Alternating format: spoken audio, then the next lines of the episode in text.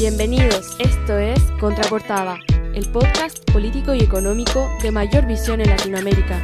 Hosting the show, Juan Pablo Arroyo y Luis Martín. Comenzamos. Hola, hola, bienvenidos al sexto episodio de Contraportada. Juan Pablo Arroyo y Luis Martín al micrófono. Hermano, tarde de martesito, ¿cómo estás? Pues todo bien, aquí ya estamos concluyendo, regreso a clases muchos, entonces, pues a ver, este, ¿qué nos tienes para hoy? Hoy pues salió todo el boom de esta vacuna, Putin, Rusia, a ver, cuéntanos un poquito. Vamos a dar todo lo que está pasando en el mundo hoy martes 11 de agosto. Primero, la vacuna famosísima Sputnik, la primera vacuna aprobada para COVID-19. Es la vacuna anunciada eh, hoy martes por Vladimir Putin, presidente ruso. ¿Por qué se llama Sputnik esta vacuna? Porque hay un famoso satélite, el primer satélite prácticamente en la historia, y eh, en honor a la guerra espacial durante la Guerra Fría, es, por eso que tiene este nombre. Eh, pues al parecer todo indica que Vladimir Putin y, el gran país ruso han ganado la carrera contra, bueno, por sacar la vacuna, pero hay muchas dudas todavía.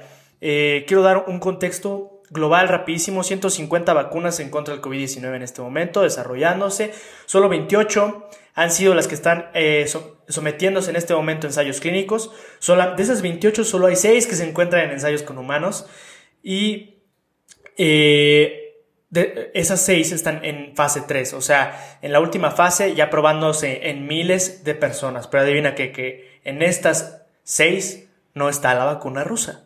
Entonces nosotros habíamos hablado mucho de Moderna, habíamos hablado de AstraZeneca, habíamos hablado de los chinos, habíamos tenido un episodio de esto, ¿por qué no mencionamos a, a, Sputnik? ¿Por qué no mencionamos mucho a los rusos? Por esta razón, porque la Organización Mundial de la Salud misma hoy ha dudado mucho y ha especulado mucho para BBC eh, World eh, que la fase 3 consta de 40.000, desde, desde 30.000 a 40.000 pruebas en humanos para llamarse fase 3.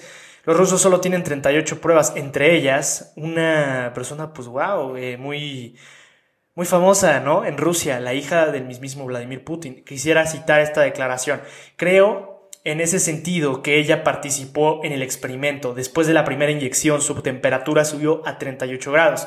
El día siguiente había tenido 37.5 y eso fue todo. Luego de una segunda inyección su temperatura subió ligeramente y luego regresó a la normalidad, explicó el mandatario. Entonces, él mismo ha visto resultados en su hija. Eh, creen que, digo, hay, un fondo por el cual se ha desarrollado esta vacuna rusa. Eh, se llama Fondo de Inversión Directa de Rusia. Lo dirige Kirill Dimitriev.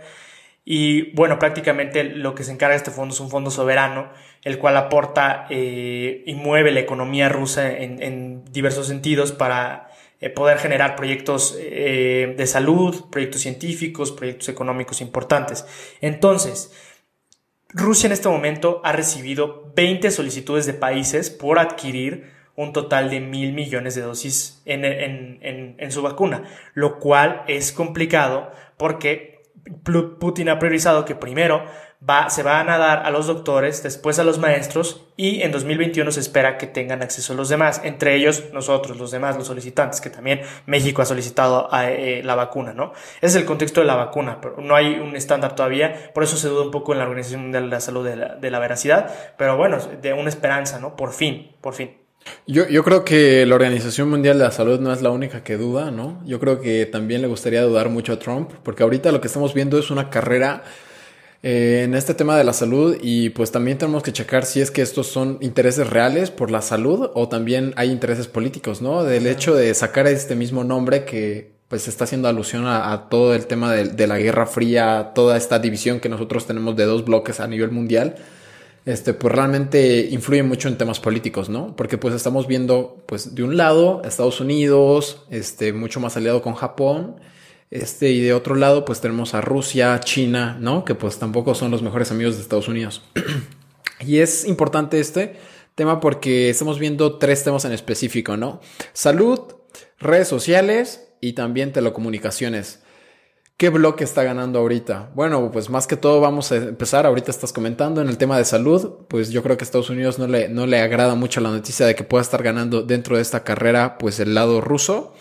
En el segundo tema, TikTok, realmente este, China siempre había puesto muchas barreras para otras empresas y aplicaciones que vienen del extranjero para que no tengan éxito en China. Es por eso que ellos tienen una aplicación en WeChat que sirve eh, y cumple varias de las funciones que existen ya a nivel mundial. Y esas tienen éxito en China, pero ninguna había tenido tanto éxito como TikTok ya que esa no solo está en China, sino en todo el mundo, ¿no? Y en todo el mundo también nos referimos a un mercado de millones, de que supera los 100 millones este, en, en Estados Unidos, en específico con TikTok, ¿no? En cuanto a sus usuarios. Entonces, pues realmente esto es preocupante para Trump porque pues realmente una vez más está ganando en cuanto a esta batalla incluso en redes sociales, ya que le está promoviendo todo este tema de la guerra comercial, pues tampoco le agrada mucho, ¿no?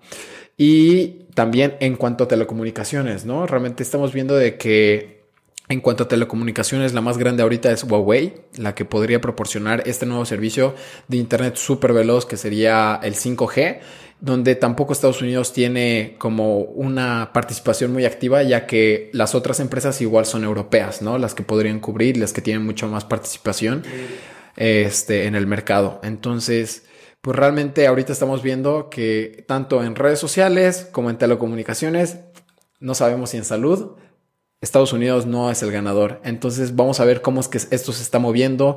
Es muy importante también por el tema electoral que se está viviendo en Estados Unidos y cómo esto influye en América Latina, ¿no?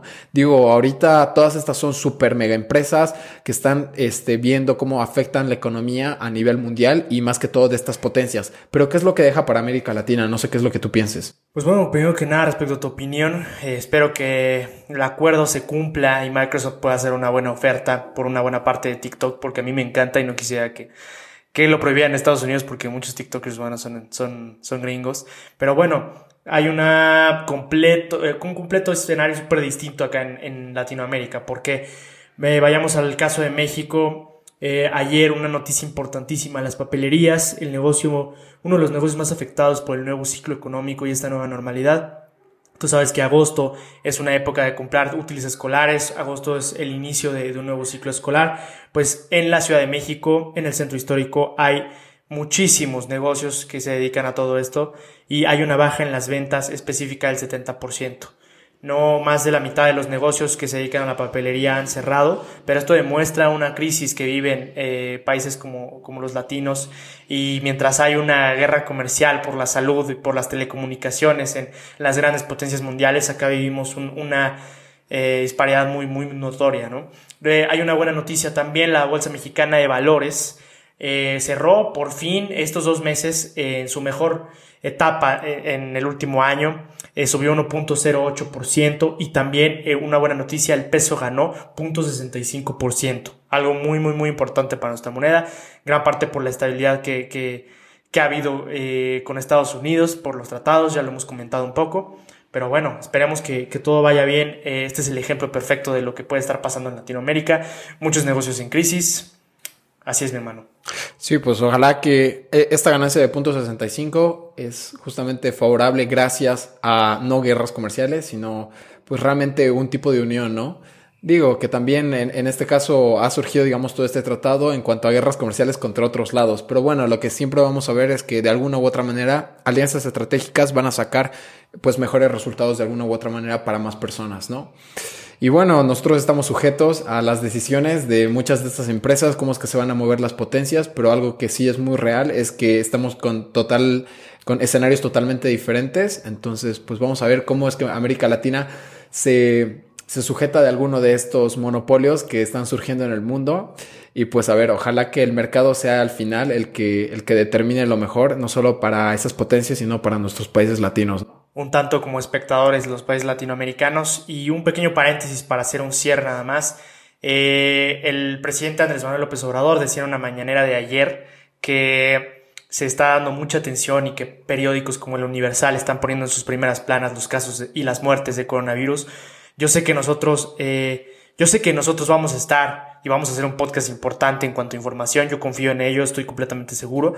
Y por, y por, eso es que quiero decir aquí, y, y a nombre de toda la gente que, que se dedica a tratar de, generar esta información y de colocarla en contenido, en Instagram, en YouTube, en donde sea, eh, ya sea en Internet o, como periodistas en, algún periódico o en las televisoras, creo que sí, sí quiero decir que si mucha gente como nosotros que se dedica a, hablar de, los datos y no, no, no lo hacemos con... El, el afán de, querer hacer ver a, México o cualquier país de Latinoamérica como los más afectados, ni afectar al gobierno, ni hablar mal de nadie, sino lo hacemos con el fin de informar, con dar el contexto que vive y, y de aterrizarnos en la realidad. Solamente eso, mi hermano, y bueno, nos vemos en el que sigue. Perfecto, mi bro. Pues aquí estamos, nos estamos viendo este sábado con un nuevo capítulo. Buenas noches, muchas gracias. Bye bye.